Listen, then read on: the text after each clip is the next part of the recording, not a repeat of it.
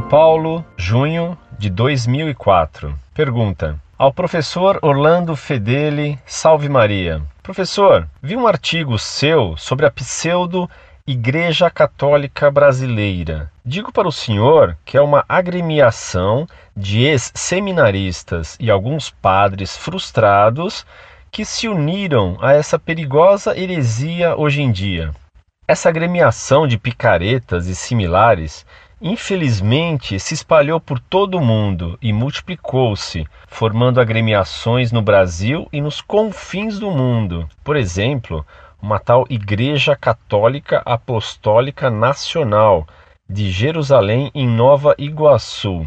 Todos esses bispos, entre aspas, que na verdade são homossexuais desesperados por usar uma mitra e paramentos eclesiásticos, usam o exemplo da sagração de Dom Salomão Ferraz para validarem suas sagrações e se dizerem bispos, e serem reconhecidos pela Santa Igreja. Porém, a Sagrada Congregação para os Sacramentos não reconhece nenhuma dessas ordenações.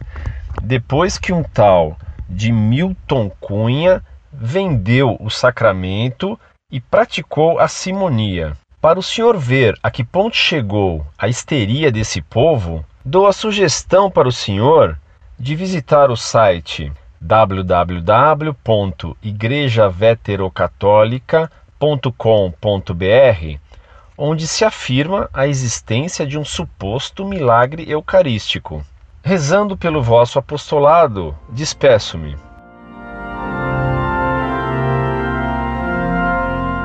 Muito prezado Eurípides, salve Maria. Muito obrigado por suas informações sobre essa igrejola protestante. Eu não sabia da existência desse documento de uma congregação romana contra essa igrejola. É bom saber disso. Caso você tenha esse documento, peço-lhe que me envie. Você me informa que essa seita se espalhou por vários países. Veja como o fato de um grupo ter ramificações por muitos países não comprova sua bondade. Também câncer produz metástases rapidamente. E você sabe a que câncer e a que metástases eu me refiro. Incorde Jesus Semper, Orlando Fedeli.